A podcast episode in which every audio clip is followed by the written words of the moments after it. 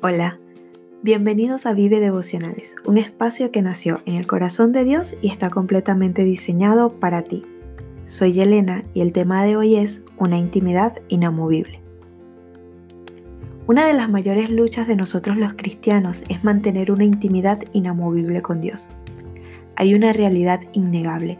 Cristo vino a restaurar nuestra relación con el Padre y es solo a través de Él que podemos disfrutar de este tipo de relación, de este tipo de intimidad. No se trata de religión, no es una receta mágica que incluye una cierta cantidad de pasos para lograr la perfecta preparación. El tema de la intimidad con Dios entra en conflicto cuando la basamos en lo que nosotros podemos hacer y no en quién es Dios. Las distracciones son pequeñas zorras que corrompen nuestra intimidad. Sutilmente nos van robando la atención y perdemos nuestro enfoque. De repente ya estamos, nos encontramos atendiendo a las zorras, nos encontramos prestándole más atención a estas zorras y dejamos de ver la belleza de Cristo. Y cuando esto sucede es cuando nuestra intimidad ya no es lo mismo cuando ahora todo se torna aburrido y sin gracia. ¿Te ha pasado? ¿Has estado con Dios solo por obligación? Tus devocionales muchas veces han sido más una rutina que un deleite. Si tu respuesta es sí, déjame decirte que como muchos has dejado de ver la belleza de Cristo. Tu atención la tienen las zorras llámense como se llamen, ya sean redes sociales, series, amigos, etc. Te invito a que leas Juan capítulo 3. Sí, lee todo el capítulo. Después que termines de escuchar este audio, siéntate, abre tu Biblia, capítulo 3 de Juan, y tengo un corazón dispuesto para que la belleza de Cristo sea revelada nuevamente a tu vida. O simplemente comienza a escribir todo lo que ha hecho por ti. Toma un cuaderno y trae a memoria la manifestación de su amor y poder en tu vida y comienza a escribirlo. O, ¿qué tal te parece tirarte al piso y colocar una canción y deleitarte en su belleza, donde solo importe Él? Y eso te lleve hasta las lágrimas.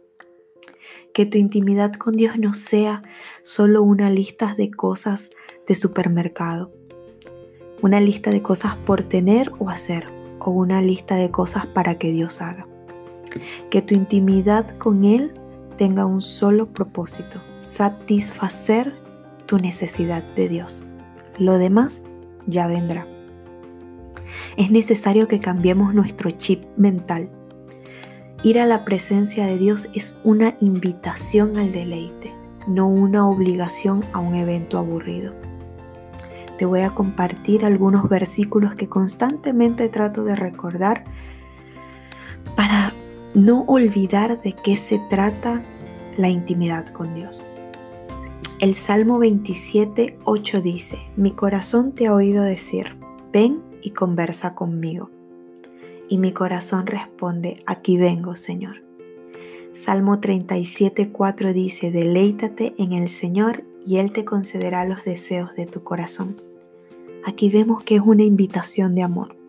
Aquí vemos que es su invitación de amor hacia ti.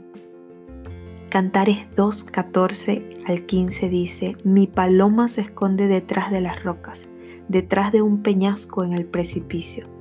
Déjame, déjame ver tu cara, déjame oír tu voz, pues tu voz es agradable y tu cara es hermosa. Atrapen todos los zorros, esos zorros pequeños, antes de que arruinen el viñedo del amor, porque las vides están en flor. A Dios le interesa el jardín de tu corazón. A Él le importa lo que sucede en tu vida. Si por una u otra cosa te has alejado en este tiempo de su amor, es tiempo de que vuelvas Él, de que te encuentres nuevamente con tu amado. Estar en intimidad con Dios es caminar en su presencia eternamente. Y desde el momento en que conocimos a Jesucristo, tenemos acceso a la eternidad. Y ese acceso no caduca. Hebreos 4 del 14 al 16 dice, Por lo tanto, ya que tenemos un gran sumo sacerdote que entró en el cielo, Jesús, el Hijo de Dios, aferrémonos a lo que creemos. Nuestro sumo sacerdote comprende nuestras debilidades, porque enfrentó todas y cada una de las pruebas que enfrentamos nosotros. Sin embargo, Él nunca pecó. Así que acerquémonos con toda confianza al trono de la gracia de nuestro Dios. Allí recibiremos su misericordia y encontraremos la gracia que nos ayudará cuando más la necesitemos.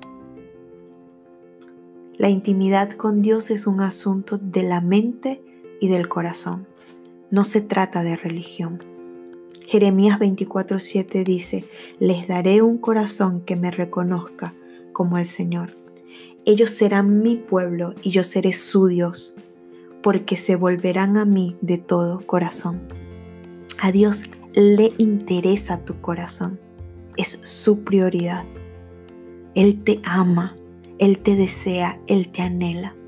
Que este tiempo, que después de, de escuchar este audio, pueda crecer en ti ese fuego y ese deseo por ir y buscar más de Él que este audio pueda marcar un antes y un después y que a partir de ahora el Espíritu Santo pueda ayudarte a tener una intimidad inamovible con Dios.